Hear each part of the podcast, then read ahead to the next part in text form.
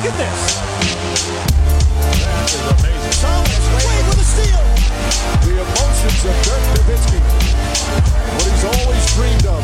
Hoping to have another chance after the bitter loss in 2006. Watch this play.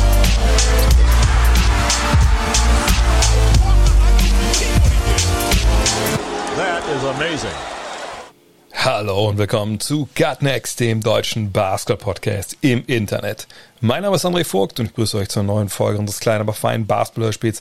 Heute mit der Rapid Reaction, einen Tag später, am Donnerstag, dem 25. Februar.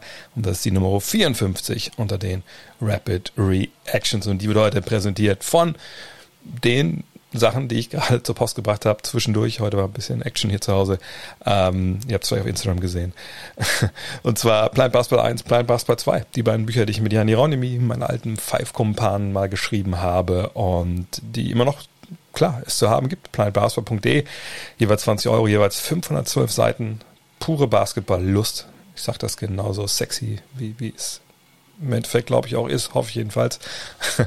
Und ähm, ja, ihr habt schon, ich glaube insgesamt sind jetzt glaube ich knapp 7000 von den Büchern weg. Ähm, ich kann es nur wieder empfehlen. Zwei unglaublich, für mich unglaublich geile, auch so zu, zu machende äh, Oral History Kapitel zum Anfang ähm, über Basketball in Deutschland, äh, in Ahn der Vor-Nowitzki-Zeit, dann im zweiten Teil ab Dirk Nowitzkis erster Nationalmannschafts ähm, Geschichte. Ähm, von daher, wenn ihr das kaufen wollt, planetbasketball.de. Ich schreibe auch gerne Widmung rein, dann müsst ihr wahrscheinlich nochmal an äh, info at basketballnerds eine ähm, extra Wunsch schicken, aber mache ich gern, schreibe ich rein, bring's zur Post, sobald ich kann und dann habt ihr sicherlich eine Menge Spaß und äh, ja, lohnt sich. 7000 zufriedene Käufer, zumindest habe ich nicht viele oder überhaupt unzufriedene gehört, können ja da nicht irren. Aber kommen wir zu den News der Woche und wir bewegen uns ein bisschen jetzt gerade Richtung Trading Deadline. Die kommt ja am 25. März noch ein bisschen hin, aber natürlich gerade auch die Kollegen in den USA da meine ich jetzt vor allem natürlich auch meine Kollegen, also die Journalisten dort, ähm, gucken natürlich schon ein bisschen voraus. Kommen wir nachher auch noch ein bisschen äh, genauer mal zu. Aber ähm, es kommt eben auch manchmal ähm, so, dass wenn Journalisten vorausblicken, ähm, weil ihnen Quellen bestimmte Sachen stecken, dann muss man rechnen, dass da Gegenwind kommt. Und der kam jetzt Richtung Bleacher Report. Die hatten mich berichtet, dass die Dallas Mavericks sich relativ äh, aktiv ähm, umhören, was denn so für Christophs Porzingis zu haben wäre, wenn man ihn denn traden wollen würde. Und äh, darauf haben die Mavs allergisch reagiert. Ähm, sie haben ja zum einen einen sehr, sehr äh, präsenten Besitzer oder Governor, wie es jetzt ja heißt, in Mark Cuban. Der hat mehreren Beatwritern ähm, Mails geschrieben ähm, und gesagt, hier, da ist überhaupt gar nichts dran. Also wir verwahren uns gegen solche Meldungen. Da ist, das ist äh, von vorne bis hinten erstunken und erlogen. Ähm, Donny Nelson, der General Manager, der Teamarchitekt, hat äh, klar gemacht, dass wann immer Anfragen kommen in Richtung Doncic und Porzingis, die Antwort immer die gleiche ist, nee, sind beide nicht zu haben, müssen wir gar nicht drüber reden. Klingt jetzt erstmal natürlich wie ein starkes Dementi, ist es natürlich auch. Auf der anderen Seite muss man sagen, es war nicht nur Bleacher Report, die darüber berichtet haben. Und ich hatte auch am Dienstag im Fragen-Livestream auf Twitch äh, drüber gesprochen. Ich denke schon, dass man, äh, wenn man jetzt Sonny Nelson ist, und es kommt ein Anruf und jetzt jemand erkundigt sich nach Pausing, ist, dass man schon zuhört und nicht dann das Telefonat sofort abbricht, weil das auch, glaube ich, schlechtes Management wäre. Von daher ähm, würde ich schon sagen, dass dieses Dementi ein bisschen drüber ist, ähm, dass sie sicherlich, das, das glaube ich ihnen dann schon, nicht aktiv waren, dass sie Teams angerufen haben, aber dass wenn sie angesprochen werden, glaube ich, dann hören sie schon zu. Also das würde ich schon äh, vermuten wollen. Aber es war eine starke Reaktion und ähm, natürlich macht man ähm, sich damit auch äh, Zweifel lächerlich, wenn es dann doch zu einem Trade kommt. Aber ähm, ehrlich gesagt denke ich, dass da jetzt so in dem Sinne nichts dran ist, als dass da irgendwas bevorsteht etc. Demarcus Cousins, der ist sein Team los. Die Houston Rockets haben ihn ja entlassen. Ähm, er war jemand, der in der Vergangenheit auch mit den Mavs öfter mal in Kontakt gebracht wurde. Da gibt es momentan wohl keine Begehrlichkeiten. Aber Barry Jackson vom Miami Herald, Tageszeitung in Miami, der hat jetzt geschrieben, dass die Miami Heat durchaus Interesse an DeMarcus Cousins haben. Ähm, sie wollten ja 2019 schon unter Vertrag nehmen, als er dann bei den Lakers unterschrieben hat. Und die Heat scheinen momentan eh so eine Liste zu haben, die sie abarbeiten äh, von Spielern, von denen sie eventuell so denken, die könnten einen Buyout bekommen und die dann auch gut reinpassen könnten in das Team äh, von Pat Riley, der dort der Macher ist. Rudy Gay ist auf der Liste zum Beispiel, Nemanja Bielica, PJ Tucker und auch Blake Griffin. Letzterer aber nur natürlich, wenn er aus seinem Vertrag herausgekauft werden würde äh, und er sich auf eine Abfindung einigt und äh, es dann nicht diese extra Portion ein weiteres Jahr für unglaublich viel Millionen Dollar äh, für einen Spieler, der seine besten Tage klein sich hat, äh, geben würde. Von daher, ähm, was Barry äh, Jackson da schreibt, ja, denke ich, kann ich vollkommen nachvollziehen. Äh, Pat Riley ist immer jemand, der äh, umtriebig ist. Aber man sieht halt auch da schon, wo die, die Heat so ein bisschen ihre Defizite halt sehen. Und, und zwar im Frontcourt. Wundert mich auf der einen Seite ähm, so ein bisschen, weil man natürlich auf den ersten Blick denkt, oh, okay, Big Men haben sie eigentlich genug. Aber wenn man ein bisschen genauer reinschaut, dann merkt man schon, okay, ähm, sie sind natürlich auf den großen Positionen dann schon so ein bisschen dünn besetzt. Ne? Sie haben eine langfristige Verletzung, eben die von Myers Leonard, wo man sagen kann, okay, der kommt dieses Jahr nicht mehr zurück. Und dann bist du halt auf Center mit Bam Adebayo und Kelly Olynyk aufgestellt, auf Power Forward, hm, je nachdem, wie du das da spielen willst, hast du Precious Achuva, natürlich ein Rookie. Ähm, dahinter dann ja, vielleicht noch Casey Okpala, aber das ist auch jemand, der ähm, noch nicht viel Erfahrung in der NBA gesammelt hat und du kannst nicht immer klein spielen ähm, mit Butler oder Iguodala auf der vier.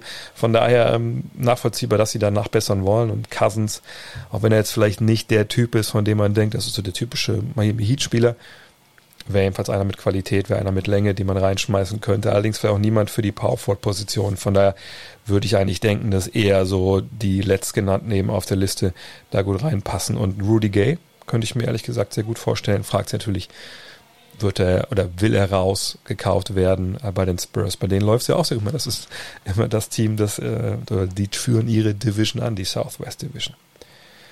Die NBA hat den Spielplan für die zweite Saisonhälfte rausgebracht. Ähm, für die nicht so oft dabei sind, vielleicht bei der NBA. Das ist nicht die Regel. In der Regel hat man direkt alle Partien natürlich ähm, direkt fest, wenn die Saison losgeht. Dieses Jahr ist mit Covid natürlich alles anders, auch das. Und ähm, man war ein bisschen gespannt, wie jetzt die NBA mit diesen 33 Partien äh, umgehen wollen würde, die ausgefallen sind. Zwei wurden ja, glaube ich, schon jetzt noch ins, ins, in die erste Hälfte reingepresst. Aber die anderen 31 Spiele, was genau macht man damit? Also haben vielleicht dann Teams weniger Spiele am Ende des Jahres. Aber das soll genau nicht der Fall sein. Die NBA plant, dass alle 30 Franchises 72 Partien absolvieren. Und das trifft natürlich einige Mannschaften, die jetzt ihre Covid-Ausbrüche schon hatten, relativ hart. Zum Beispiel die Memphis Grizzlies. Ähm, die müssen in 68 Tagen 40 Spiele absolvieren. Elfmal gehen sie back-to-back. -back. Ich meine, das ist eine junge Mannschaft, da kann man sagen, die können das ruhig mal ab. Ne? Äh, damals, als wir noch gespielt haben, äh, da haben wir ja, haben wir uns gar, haben wir gar keine da haben wir irgendwie Bretter unter die Schuhe genagelt für Dämpfung. Ähm, kann sein, aber das wird schon eine Belastung werden. Da muss man genau beobachten, wie die Grizzlies da jetzt in der zweiten Saisonhälfte abschneiden. Ähm, denn das ist natürlich dann einfach auch ein kompetitiver Nachteil, wenn du dann so oft Back-to-Back -back gehen musst. Vielleicht öfter auch äh, vier Spiele in sechs Tagen etc.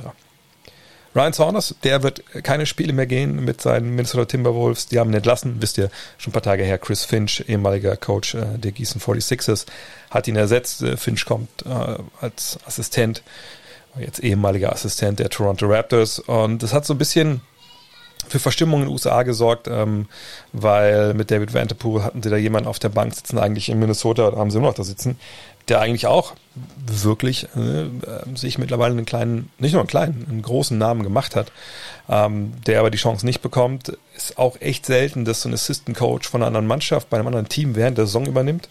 Jetzt ist es so, ähm, Finch war auch schon mal in Denver Co-Trainer, von daher kennt er Malik Beasley, der hat in höchsten Tönen von ihm geschwärmt. Ricky Rubio hat gesagt, also ich bin echt beeindruckt, was das offensiv äh, Gehirn von unserem neuen Coach angeht. Auf der anderen Seite fand er es ein bisschen weird, äh, O-Ton, wie das jetzt mit, mit Saunders gelaufen ist. Ich meine, Saunders, ich habe das ja auch schon mal besprochen, natürlich ähm, jemand, der auch echt einen Raw-Deal, wie Amerikaner das nennen, da bekommen hat. Ja, also hat mit seinem Star-Duo nur fünf Spiele gehabt, eben mit D'Angelo Russell und Carl Anthony Towns, sonst hat immer einer von beiden gefehlt was willst du da als Trainer stellenweise machen? Aber man weiß immer auch nicht, was hinter den Kulissen los ist, inwiefern ein Trainer vielleicht ein Team verloren hat, ob es intern dann auch eine Kritik am Coach gibt, etc. pp. Und Kritik ist ein gutes Stichwort, denn Die All-Star-Reservisten sind draußen und das ist eigentlich traditionell dann der Grund, mal nach Snaps zu suchen. Also nach Spielern, die es eigentlich verdient hätten, aber es nicht ähm, bekommen haben, die Nominierung.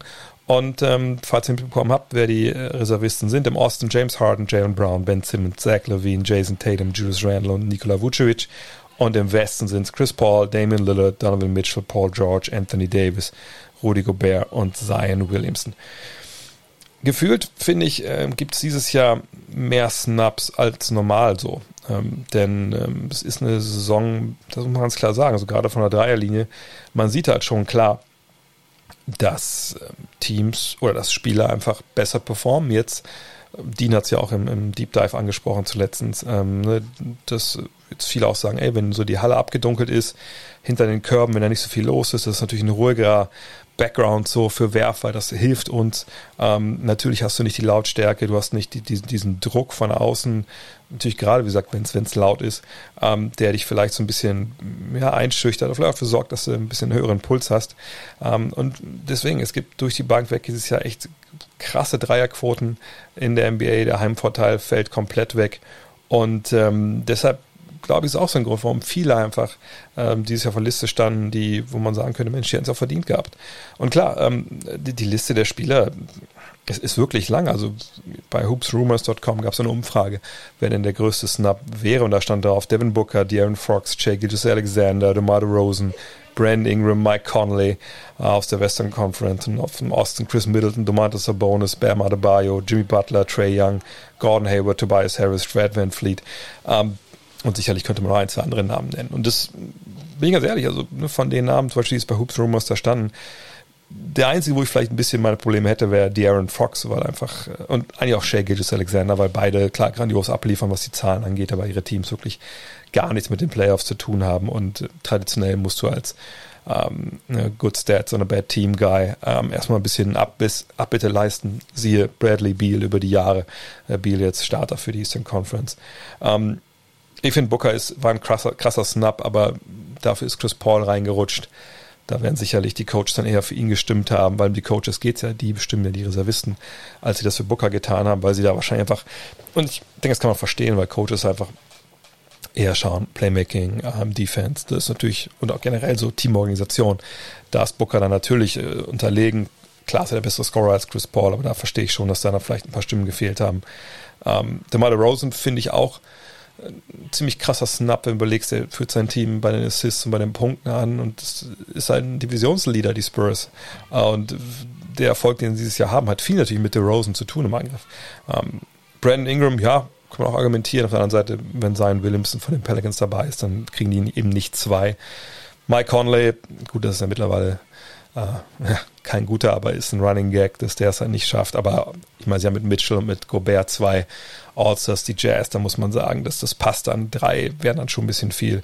Chris Middleton finde ich auch sehr krass, ähm, vielleicht sogar der krasseste aus der Eastern Conference. Ähm, wenn man sagt, dass Booker der krasseste aus dem, aus dem Westen ist. Ähm, Bam Adebayo Jimmy Butler sind natürlich ein Opfer ähm, der, des, der Bilanz der Heat, dass sie eben auch früh in der Saison äh, einen Covid-Ausbruch hatten. Deswegen finde ich auch vollkommen richtig, dass Butler nicht dabei ist, weil er einfach ähm, ja, lange gefehlt hat. Und wenn du dann, wenn du nicht da bist, dann kannst du auch keine Leistung bringen. Deswegen denke ich, bist du immer hinten dran. Bei der Bade Bio hätte ich aber schon denken können, dass der mit dabei ist. Trey Young, ähm, denke ich, wäre dabei gewesen, wenn die Hawks besser gespielt hätten, bessere Bilanz hätten. Gordon Hayward ist auch ein, Snap. Ähm, Tobias Harris sowieso. Aber auch da, Harris, die Sixers kriegen eben keine drei All-Stars und Fred Van Fleet, ja, kann ich verstehen. Auf der anderen Seite ähm, vielleicht irgendwie auch nicht. Also das, das sind alles Jungs, die gute Zahlen aufgelegt haben. Aber ich, ähm, bis auf jetzt Booker, und Booker ist ja dabei, weil Anthony Davis verletzt ist, ähm, und wahrscheinlich Chris Middleton und Sabonis, die drei würde ich vielleicht reinnehmen. Das sind so die drei krassesten Snaps, denke ich. Und danach kommt für mich der, der Rosen und ähm, tja, mal schauen. Spiel findet auf jeden Fall statt. Nächste Woche äh, vom 7. auf den 8. März, auch wenn natürlich jetzt immer mehr auch Paul George jetzt gesagt hat, ah, richtig spielen hat. Ich habe ich keinen Bock, aber cool, dass ich gewählt wurde. Mal gucken, wie das dann da läuft. Und heute zu Gast, eigentlich war es ja schon für, für letzte Woche geplant, aber wie gesagt, wir sind ein bisschen gekommen durch meine kleine Lebensmittelvergiftung da vor zwei Wochen. Heute ist er dabei, Julius Schubert. Wie geht's dir? Mir geht's gut. Dir? Ja, ja, ich bin ein bisschen im Stress hier. Es gibt heute so eine kleine Kindergeburtstagsparty mit äh, meiner Tochter und den Kids, die sie jeden Tag in der Kita sieht. Da muss ich noch eine, eine Schatzkarte malen gleich und äh, also augenscheinlich muss ich auch in meinem Rentierkostüm wieder auftreten, wo ich dachte, das wäre letztes Jahr das einzige Mal gewesen. Aber gut, was, was macht man nicht alles? Und Rentier ist vielleicht auch ein relativ gutes Stichwort, denn wir wollen uns heute um die Milwaukee Bucks kümmern. Und Buck ist ja so ein ja, amerikanisches Wort, so auch für Hirsch, ne, zwölf Ender. Von daher. Keine richtig coole Überleitung, aber ich glaube für heute ja, reicht's. Doch, doch, doch. Und äh, bei den Bucks ist es so, da gibt es natürlich äh, jetzt plötzlich nach zwei Jahren, ich will nicht sagen totaler regulärer Saisondominanz, aber natürlich schon ne, zwei Jahre das beste Team der regulären Saison gewesen, gibt es dieses Jahr so ein bisschen Verstimmung und Fragen und äh, das Team ist, glaube ich, in vielerlei Hinsicht bei vielen so ein bisschen abgefallen. Ähm, weg eben vom oh, mit Titelfavoriten zu einem Team, so ha, die wollen es eh nicht schaffen und die werden es auch nicht schaffen. Und heute wollen wir mal schauen, was da eigentlich los ist. Sie haben fünf Spiele verloren, ähm, das war jetzt Mitte Februar. Ja, sie haben gegen die Suns verloren, gegen die Jazz, gegen die Thunder, alles auswärts, dann noch zweimal zu Hause gegen die Raptors. Seitdem gibt's oder gab's wieder drei Siege, ähm, aber gegen Oklahoma City, gegen die Sacramento Kings und gegen die Timberwolves, also nicht unbedingt äh, Playoff-Material. Und wir wollen ein bisschen schauen, was ist eigentlich los und ist das besorgniserregend, ist das nur eine kurze Schwächephase etc. pp. Von daher mal ganz allgemein gefragt, wenn du auf die Bugs schaust momentan, ähm, wo siehst du das Hauptproblem oder was der Hauptgrund dafür, dass sie so eine Durststrecke durchgemacht haben und dass sie dieses Jahr irgendwie nicht so dominant sind wie zuletzt? Da hilft, denke ich, schon ein einfacher Blick auf die auf, auf zwei der Statistiken, wenn man sich anguckt, ähm, Garbage Time rausgefiltert, hat man die drittbeste Offensive der Liga, 119 Punkte pro 100 Possessions und die, und bei der Defense liegt man halt nur auf Rang 13. Und das ist halt ein krasser Unterschied. Letztes Jahr war man, war man Rang 1, im Jahr davor Rang 2. Letztes Jahr auch eine, eine ziemlich historisch gute Regular Season Defense gehabt. Und das ist halt in diesem Jahr, in diesem Jahr wirklich anders. Ähm, offensiv gibt's da eigentlich nicht so viel zu meckern. Ähm, zumindest auf diese Regular Season bezogen. Defensiv muss man sich halt schon jetzt dann Gedanken machen, ähm, was es dann für einen Einfluss auf die Playoffs hat, ob man, ob man sich dann jetzt schon Sorgen machen sollte. Ähm, es gibt auf jeden Fall ein paar Sachen, die, die mir persönlich ein paar Sorgen bereiten. Ähm, man, genau, und der große Unterschied, der große Unterschied zum letzten Jahr ist, also taktisch gesehen macht man nicht so viel anders. Man spielt weiterhin diese, diese extrem tiefe, tiefe Drop-Coverage, wo, wo Lopez absinkt, man hilft, man hilft extrem rein zur Mitte, man gibt Dreier ab und das oberste Ziel ist halt, dass man Versuche am Korb verhindert und das gelingt einem auch in diesem Jahr wieder. Der große Unterschied zum, zum letzten Jahr und, und zur Vergangenheit ist halt, dass man diese Dreier, die man abgibt, dass die halt fallen und dass die halt deutlich besser fallen als, als in der Vergangenheit.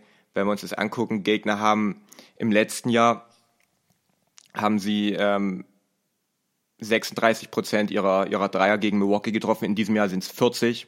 Eckendreier waren letztes Jahr 38 Prozent, dieses Jahr sind es 44. Und das ist halt ein extremer Unterschied, vor allem wenn man halt ein Team wie Milwaukee hat, die halt extrem viel dieser Würfe abgeben. Und deswegen lässt sich das auch so ein bisschen erklären, dass man halt defensiv nicht so dominant ist wie im letzten Jahr. Genau, und ich denke, du sagst vollkommen richtig, man muss auf die Verteidigung gucken. Vorne, da muss man ehrlich sagen, sind die Bugs die Bugs. Sie haben Janis, der macht sein Ding. Sie haben Chris Middleton, ähm, der sein Ding macht, wo wir auch letztes Jahr in den Playoffs gesehen haben, dass er auch sicherlich auch jemand ist, der mal Spiel übernehmen kann. Sie haben Drew Holiday dazu bekommen, ähm, haben auch mit Bobby Portis jetzt noch einen anderen shootenden Big Man, ne, haben eben ein paar Neuzugänge gehabt, mit Brian Forbes, DJ Augustine, Torrey Craig kommen wir gleich noch zu.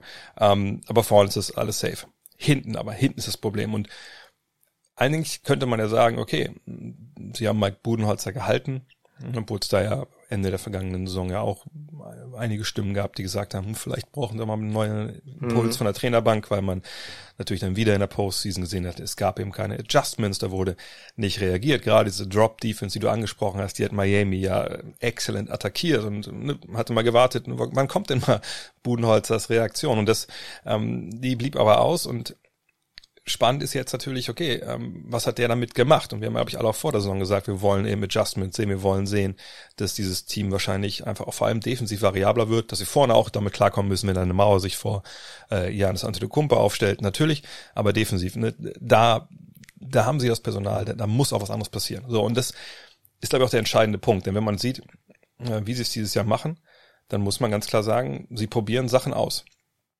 Und ähm, du hast vollkommen richtig gesagt, diese Drop-Defense und das, dieses Helfen auch einen Passweg entfernt von, von der Dreierlinie, das ist weiterhin drin. Aber ich glaube, man sieht mehr, das ist immer schwer zu erheben, aber man sieht, glaube ich, mehr Switching, ähm, ja, so gefühlt. Deutlich. Ähm, man sieht ab und zu auch, je nachdem, wer zum Beispiel das Pick and Roll läuft, dass äh, Brook Lopez dann schon auch nochmal rausgeht an die Dreierlinie. Ähm, aber was mir am, am allermeisten aufgefallen ist, ähm, ist halt, dass die Bugs bei allem, was sie so defensiv machen, ein Team sind momentan, was nicht intuitiv agiert. Und das muss ich vielleicht ein bisschen, ein bisschen ausführen, was ich damit meine. Ähm, es ist ja so, ganz allgemein gesprochen, wenn du Defense spielst, du bist ja eigentlich immer am Reagieren. Es sei denn, du trappst irgendwo und gehst mit zweimal auf den Ball, dass du wie versuchst zu zwingen, dass die Defense irgendwie unter Druck gerät. Aber selbst dann reagierst du immer auf das, was dann passiert, Pass, Drive etc. Und im Idealfall ist natürlich so, ne, wenn immer was passiert, reagieren fünf Mann in der Defense quasi gleichzeitig. Alle sehen das zum gleichen Zeitpunkt und alle, je nachdem wie schnell sie reagieren können, reagieren dann halt und jeder weiß, was zu tun ist. Und genau das sehe ich bei den Bugs halt nicht. Und ich sehe immer wieder Spieler, die ähm, zu viel helfen, zu früh helfen, falsch helfen. Ähm, ich, ich sehe Spieler, die, wenn dann ein weiterer Pass zum Beispiel kommt, die einfach nicht reagieren, weil sie nicht wissen, wo sie hin müssen, oder halt erstmal einen Schritt in die falsche Richtung laufen und dann in die richtige und dann ist es zu spät. Und ähm, das ist für mich ein klares Zeichen, dass sie einfach nicht die Trainingszeit hatten, um das so einzustudieren, wie du es eben machen musst, damit es intuitiv läuft, damit es von alleine läuft sozusagen. Und das ist für mich der Hauptgrund, neben natürlich auch der, äh, der Covid-Quarantäne ähm, gerade von, ähm, von Drew Holiday, dass es einfach nicht läuft. Sie, sie, sie sind defensiv äh, auf einem Level in der Mannschaft, die wahrscheinlich ja gerade aus dem Trainingslager rauskommt. Äh, aber das ist natürlich mitten in der Saison dann eher nachteilig. Und dann verliert man eben auch viele, viele Spiele. Ja, die Bucks äh, trainieren wie die allermeisten anderen NBA-Teams nicht wirklich viel. Und wenn man dann halt solche großen systematischen Veränderungen machen will, dann, dann übt man das halt zum Großteil in den Spielen. Das Problem mit dieser Drop-Coverage oder, oder anders. Die Bucks hatten letztes Jahr die Nummer 1 Defense und wurden, wurden in den Playoffs abgekocht. Und wenn ich jetzt ein Milwaukee-Fan wäre, dann würde ich lieber sehen, dass man in dieser regulären Saison rumexperimentiert, Sachen verändert, schaut, dass man flexibler und variabler wird für die Playoffs, anstatt dass man in diesem Jahr wieder die Nummer 1 Defense stellt und dann wieder in den Playoffs gekocht wird, zumal es ja in, in diesem Jahr auch im Osten potenziell das ein oder andere Team mehr gibt, was da diese äh, Schwachstellen bestrafen kann. Und deswegen finde ich das prinzipiell eigentlich ziemlich cool, dass man, dass man versucht, Sachen zu ändern und, und versucht, ähm, da auch mehrere Sachen zu können am Ende. Und das Problem mit dieser Drop-Defense ist halt, und wir haben das gegen Miami gesehen, ganz deutlich in den Playoffs, du gibst, du gibst Pull-Up-Dreier ab, wenn, wenn Lopez weit zurück absinkt.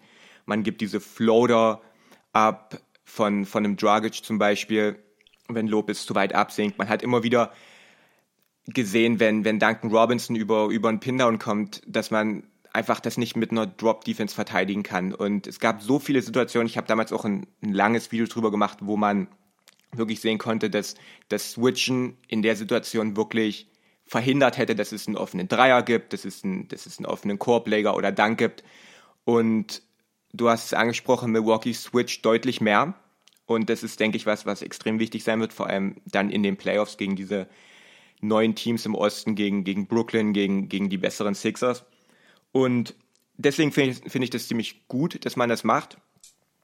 Es ist natürlich nicht so, dass man jetzt sagt, okay, gut, wenn sie dann, wenn sie dann switchen, sind alle Probleme gelöst. Du brauchst, du brauchst das richtige Personal, um zu switchen. Man, man braucht dann, dann machen sich wieder andere Schwachstellen auf. Dann kommst du wieder in die Situation, wo, wo, wo es dann Matchup-Hunting gibt, wo dann, wo dann Lopez vielleicht gegen kleinere Guards ähm, verteidigen muss oder, oder andere Spieler in Mismatches geraten und dann müssen da auch wieder neue Taktiken da sein. Aber ich finde es auf jeden Fall ein gutes Zeichen, dass man, dass man versucht, da vielseitiger zu werden und vor allem auch in den, in den, in den Lineups mit Janis auf der 5. Ich habe mich wirklich erschreckt letztes Jahr in den Playoffs, als ich, als ich gesehen habe, dass man selbst in den Lineups mit Janis auf der 5, in den Lineups mit Janis auf der 5 auch Drop Defense gespielt hat. Und das sind halt jetzt vor allem die, wo man sagt, okay, man, man, man switcht die. Und dass es da jetzt Probleme gibt, insbesondere wenn man das nicht so wirklich trainieren kann, das ist ganz, das ist keine große Überraschung, denke ich. Ähm, deswegen bin ich ein kleines bisschen optimistischer, als ich es vielleicht im letzten Jahr war, selbst wenn jetzt die Defense statistisch gesehen lange nicht so gut ist. Ja, das ist auch ein Punkt, den ich vergangenes Jahr echt, äh, echt komisch fand. Ne, ich, ich meine, verstehe, wenn du ne, mit, mit Brook Lopez das so spielen willst, wie du spielen willst, ähm, weil er einfach ein bisschen fußlahm ist, das muss man ja auch ganz klar sagen, das ist ja auch bei seiner Länge auch jetzt nicht unbedingt äh, anders zu erwarten aber dass du eben nicht in der Lage bist zu sagen, okay, dann gehen wir jetzt halt klein, in Anführungszeichen.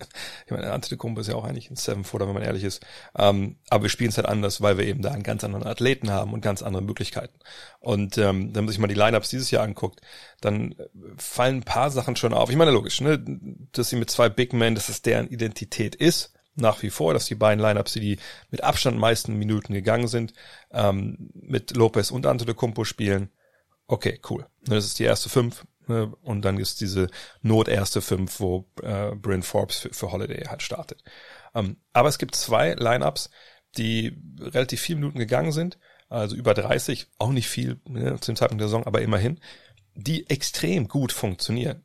Und das sind zwei Lineups eben wirklich ohne äh, Brooke Lopez. Äh, eine ist halt äh, mit Holiday, mit, mit Augustine, Middleton, Portis und Antetokounmpo.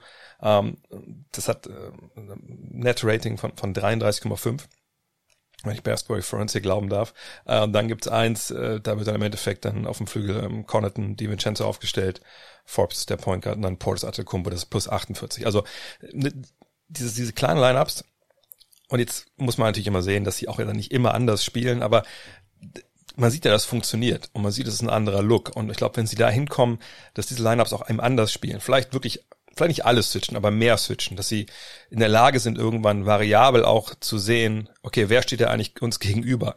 Ne, wo können wir weghelfen, einen Pass entfernen? Wo sollten wir es vielleicht lieber nicht machen?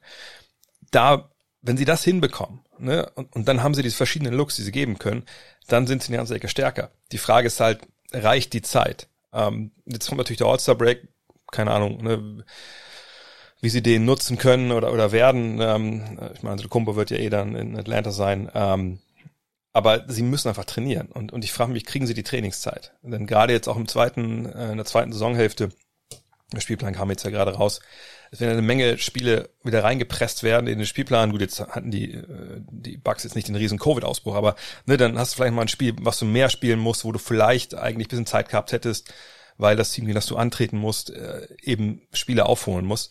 Und ich frage mich wirklich, ob die Zeit reicht. Denn ähm, Stand jetzt muss man ganz klar sagen, äh, sie hatten ziemlich neuen Kader, sie hatten kein richtiges Trainingslager, weil keiner ein richtiges Trainingslager hatte. Ähm, sie probieren es jetzt während der Saison aus. Aber dass sie das dann so verfestigen können, dass es in den Playoffs funktioniert, weil ich gebe dir vollkommen recht, im Osten ist es schwerer, jetzt in die Finals zu kommen, als letztes Jahr der Fall war da habe ich echt, echt große Zweifel, wenn ich ehrlich bin, ähm, weil die Wackelkandidaten, die es halt gibt, defensiv, das sind Lopez und Forbes, ne? die aber auch ein sehr, sehr schlechtes On-Off-Rating der Beziehung haben. Ich weiß nicht, ob sie die in die Spur kriegen, wenn ich ehrlich bin. Und ähm, äh, deshalb würde ich sagen, wenn wir jetzt irgendwie heute spekulieren sollten, dass ich die Bugs nicht mehr so wirklich als Titelfavoriten sehe.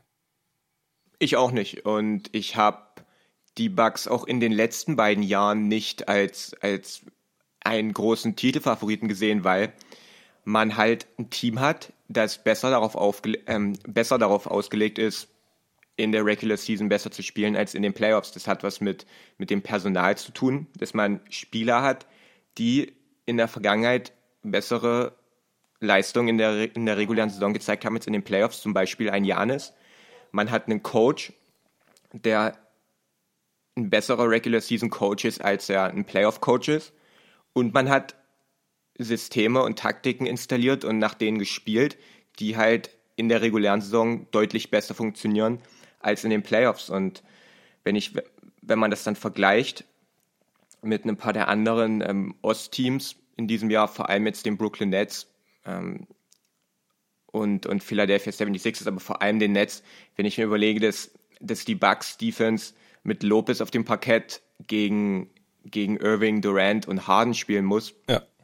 dann ähm, ja, würde ich da nicht unbedingt sagen, dass, dass die Chancen da so gut stehen, dass man da die einigermaßen aufhalten kann. Deswegen bin ich auch in diesem Jahr nicht, nicht super angetan, angetan von, von Milwaukee. Und was man halt auch sagen muss, man hat sich personell verändert. Man, ich hätte, also man hat Holiday jetzt und ich hätte lieber in der Playoff-Serie Holiday, als ich meinetwegen Ma ähm, Wes Matthews, ähm, Bledsoe und, und Hill hätte, ähm, weil prinzipiell finde ich es besser, wenn man dann ähm, diesen einen All-Star-Level-Spieler mehr hat. Aber da muss man halt auch wieder dazu sagen, dass sich das ein bisschen widers widerspricht mit der Philosophie von Budenholzer, dass er quasi sagt, ich lasse meine Stars nicht so viel spielen. Und bei jedem anderen Team, bei, bei den allermeisten anderen Coaches, wenn du da diese drei All-Star-Level-Spieler hast und die werden dann 40 bis 42 Minuten vielleicht gespielt in den Playoffs, dann ist es was anderes, als wenn Budenholzer sagt, okay, ich habe jetzt hier drei Spieler und ich lasse die trotzdem nur 34 bis 36 Minuten spielen. Und dann ist halt dieser dünnere Kader, nicht unbedingt darauf ausgelegt, ähm, dass man halt eine Elf-Mann-Rotation spielt, sondern vielleicht lieber eine Neun-Mann-Rotation. Und dann ist wieder die Frage, okay, sieht Budenholzer das, macht er das? Ähm, und deswegen bin ich halt relativ skeptisch. Ja, ich meine, das ist natürlich noch eine ganz andere Frage, weil ich glaube, diese defensiven Probleme, ähm, die, die man jetzt sieht und, und dieses Rumprobieren, äh, das könnte man ja alles auch noch, ich will nicht sagen vernachlässigen, aber man könnte sagen, okay, Richtung Playoffs hast du dann ja Zeit, dich vorzubereiten auf den jeweiligen Gegner. Man kann natürlich auch sehr gut argumentieren, hey, vergangenes Jahr gegen Miami, wer weiß denn, wie es ausgeht, wenn sich Janis nicht verletzt. Vielleicht finden sie dann ja auch ne, diese Lösung. Ähm, dann mal gucken, was danach passiert. Das war ja das denkbar schlechteste Matchup vergangene Saison. Äh, in den Playoffs zumindest für die, für die Bucks. Ähm, aber wenn man tief gleichzeitig sieht, bei aller Qualität, die sie vorne haben, auch das ist ja eigentlich eine reguläre Saisonoffensive, die sie da spielen. Denn diese, die Lösung, wenn da die Mauer wieder an der Freiwurflinie steht, vor Janis und der Drives wegnimmt, was denn da jetzt gemacht wird, die haben wir ja auch noch nicht gesehen. So, auch weil natürlich das in der regulären Saison auch jetzt nicht so super easy ist, ne, weil einfach von Spiel zu Spiel Leute das ganz anders regeln. Ähm, wir sehen aber natürlich, dass Janis so rein spielerisch, jetzt was den Wurf angeht, keinen Fortschritt gemacht hat. In anderen Stellen, ne, Richtung Poster, kann man da vielleicht schon sagen, gut, da gibt es auf jeden Fall Lichtblicke. Ähm, aber da, da kommt eben eins zum anderen. Und jetzt, allein die defensiven Probleme würde ich gar nicht so arg sehen und würde nicht sagen, das sind für mich kein Favoriten. Favorit sage ich immer Teams, die in die Conference Finals kommen können.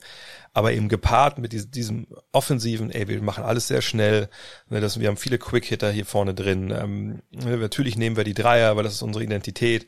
Okay, cool, wir treffen die natürlich auch in einer hohen, äh, mit, mit einer hohen Quote, aber ne, wenn es hart auf hart kommt, und du hast angesprochen, wenn dann wirklich auch das Geld auf dem Tisch liegt. Das, ich glaube, dass Boone seine, seine Stars dann spielen lässt, da gehe ich voll aus. Das ist das leichteste Adjustment, was du machen kannst. Ah, das hat er aber jetzt, also hat das schon mal gemacht in seiner Karriere? Na gut, das ist halt die Frage. Ja, aber da, da denke ich mir so, weißt du, also wenn du das dann auch nicht machst, so, ne? Wenn du dann immer noch an deinem Computer sitzt und denkst, okay, ich, ich sehe aber hier die Zahlen, äh, ab der 35. Minute geht bei Janis die Produktivität runter.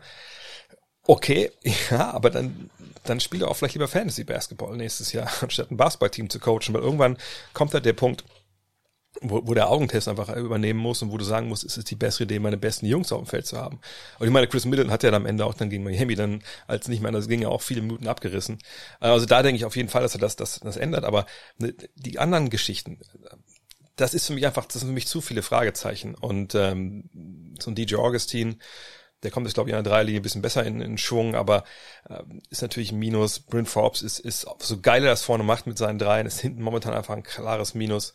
Und Lopez bleibt immer angreifbar. Ich meine, wir haben es, glaube ich, auch gegen Toronto ganz eindrucksvoll gesehen, ähm, die ja mit ihren mit ihrer kleinen ersten Fünf angefangen haben, wo Lopez so die ersten Minuten so der klare Zielspieler war, wo es immer wieder darum ging, ey, wir driven, so, ne, und dann klar geben sie viel Hilfe und so, das ist alles okay, aber es funktioniert halt gerade noch nicht und ich habe wirklich nicht den Glauben, dass es auf, auf so einem Level funktioniert.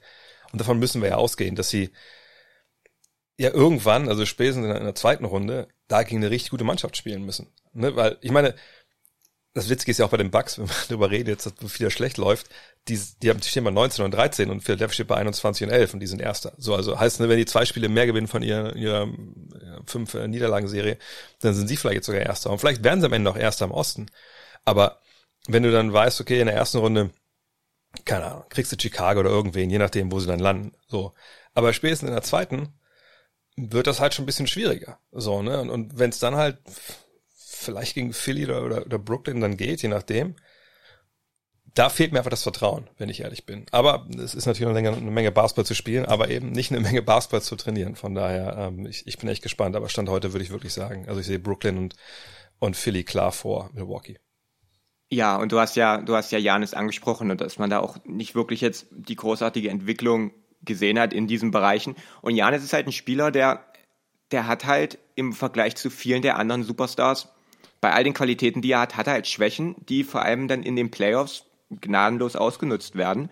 Zum Beispiel, dass halt Gegner seinen Dreier nicht respektieren. Er nimmt weniger Dreier als im letzten Jahr, er trifft sie weniger.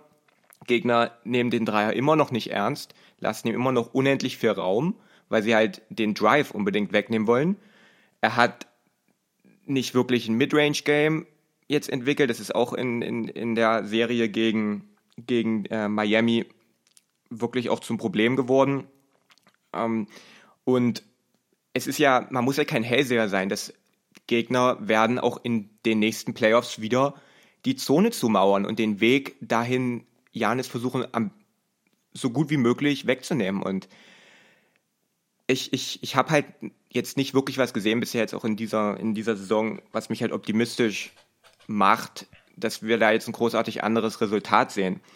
Ähm, was wir gesehen haben, und das finde ich eine ganz coole Sache, ist, dass ich finde, dass man Janis mehr wie einen Big Man einsetzt in diesem Jahr, ja. als wirklich einen, einen Flügelspieler. Wir sehen mehr Screens von Janis, wir sehen, wir sehen mehr Pick and Roll mit Janis als, als Rollman. Und das ist auch, das ist dann auch wieder so ein Adjustment, was halt Budenholzer nicht gemacht hat in, in, in dieser Playoff-Serie gegen Miami, dass man quasi, man ist zu offenen Würfen und, und freien Dunks und guten Looks gekommen, wann immer man quasi dieses Middleton Janis Pick and Roll gelaufen hat. Und das Problem ist halt, dass man es halt nicht wirklich gemacht hat. Und das sehen wir in diesem Jahr öfter. Wir sehen mehr ähm, Janis Middleton Pick and Roll, wir sehen mehr Janis Holiday Pick and Roll. Und das ist was, wo, womit man der Defense dann wirklich wehtun kann und dann auch ein bisschen Abwechslung reinbringen, als immer nur Janis den Ball zu geben und er versucht dann irgendwie mit Gewalt zum Korb zu kommen. Ähm, deswegen, wir sehen ein paar Veränderungen, wir sehen ein paar wichtige Veränderungen.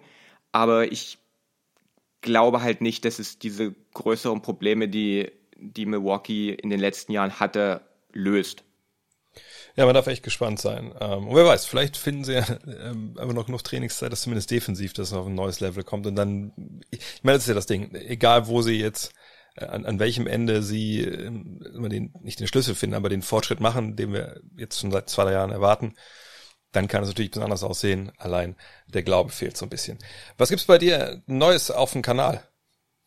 Ja, gestern kam ein, kam ein äh, cooles Video. Da habe ich ähm, mal so ein bisschen verglichen, wie, wie Jalen Brown und, und Jason Tatum verteidigt werden, weil die werden ja auch immer mal gerne jetzt miteinander verglichen, ähm, weil sie ja auf einem ähnlichen Level spielen auch in diesem Jahr. Aber es ist krass, wie, wie wie unterschiedlich die Aufmerksamkeit ist, die halt Defender oder Defenses den beiden noch geben. Das war, das war eine ganz coole Analyse. Ansonsten, ich habe mir angeguckt, warum die, warum die Lakers Offensive große Probleme hat momentan und ähm, Zions Entwicklung, das war relativ aktuell auch, dass Zion da ja einen großen Schritt gemacht hat. Also wirklich eine Menge coole Themen momentan. Perfekt. Also Just a Kid from Germany auf YouTube, da findet ihr yes. die Videos vom Julius. In diesem Sinne, dann sprechen wir uns in zwei Wochen wieder. Ähm. Genießt die Sonne. Ich denke, bei euch scheint sie auch. Und dann ja. äh, bis zum nächsten Mal. Mach's gut. Soweit zu den Bugs kommen wir zu den Programmhinweisen in den kommenden Tagen. Und ich sag's mal direkt, auch wenn so Richtung äh, Primetime nicht viel los ist an diesem Wochenende, warum eigentlich? Meine Football läuft nicht mehr. Egal. Ähm, Sind echt ein paar Hammerspiele. Und das Ganze geht schon heute Nacht los.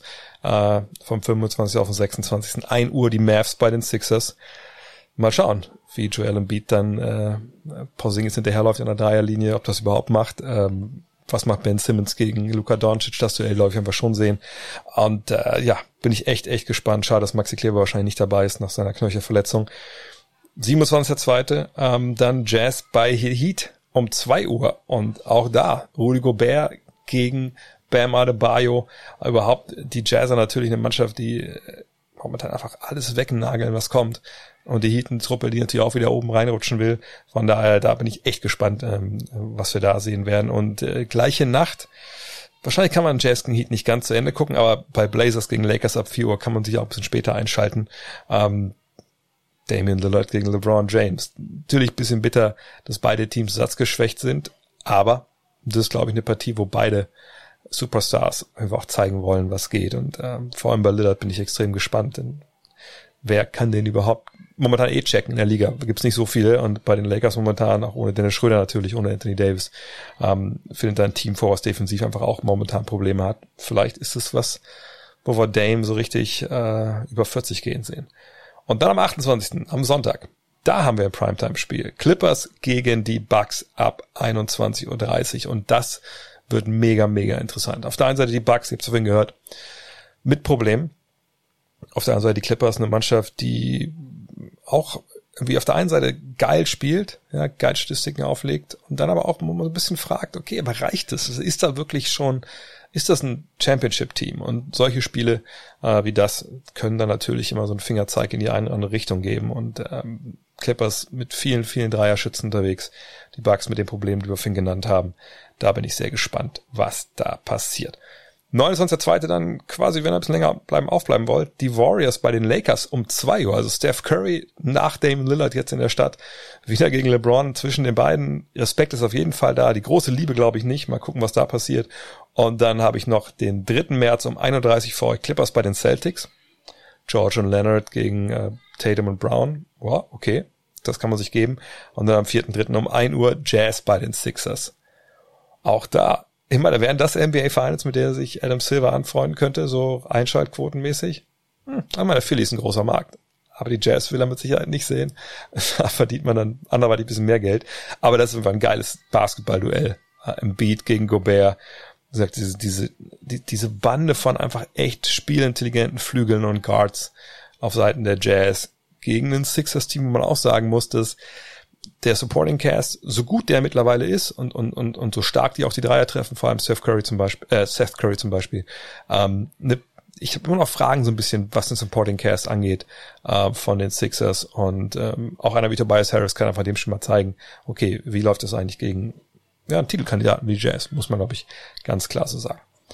Google des Tages, da kommen wir zurück Richtung Trade Deadline und zwar gibt es einen Mann bei ESPN namens Bobby Marks, früher mal gearbeitet bei den Nets im, Managementbereich und äh, ist jetzt aber ein paar Jahren, wie gesagt, hat die Seiten gewechselt, ist bei ESPN und ich weiß gar nicht warum. Äh, eigentlich hat er seinen Artikel immer so in, hinter der Paywall geschrieben und echt immer super insidermäßig berichtet, so in Richtung ähm, Salary Cap, äh, was möglich ist und so. Und macht aber auch dann jedes, ich glaube jetzt seit zwei, drei Jahren äh, zur Trade Deadline so einen großen Abriss, alle 30 Teams, ähm, wo er durchgeht, was ist möglich, wer ist zu haben, wer ist nicht zu haben, etc. pp. Lohnt sich auf jeden Fall, seid ihr sofort auf äh, Niveau, was so Trade-Diskussionen angeht. Bobby Marks, 30 Teams 2021 danach suchen, dann kommt jetzt die ESPN. Und normalerweise erkläre ich nicht, was dahinter, was sich dahinter diesen Dingern verbirgt. Heute habe ich es mal gemacht, damit ihr hingeht, weil das lohnt sich auf jeden Fall. Das war's für heute. Grämt euch nicht. Es geht weiter am Samstag mit dem Fragen-Podcast. Am Wochenende bin ich in München. Da werde ich den am Samstag dann aufnehmen, weil ich morgen die ganze Zeit auch äh, andere Sachen da aufnehme. Und ähm, ja, wenn ihr noch nicht den neuen Live-Fragen-Stream gesehen habt auf Twitch, ist ja noch frisch. Der lief ja Dienstagabend von 19 bis 21.30 Uhr oder sowas, glaube ich, habe ich gemacht. Ähm, das lohnt sich auf jeden Fall. Planet Basketball lohnt sich. Eins und zwei. Ja, ansonsten hören und sehen wir uns ganz, ganz bald an dieser Stelle wieder. Bis dann. Euer André. Look at this. That is amazing. Thomas Wade with a steal. The emotions of Dirk Nowitzki. What he's always dreamed of. Hoping to have another chance after the bitter loss in 2006.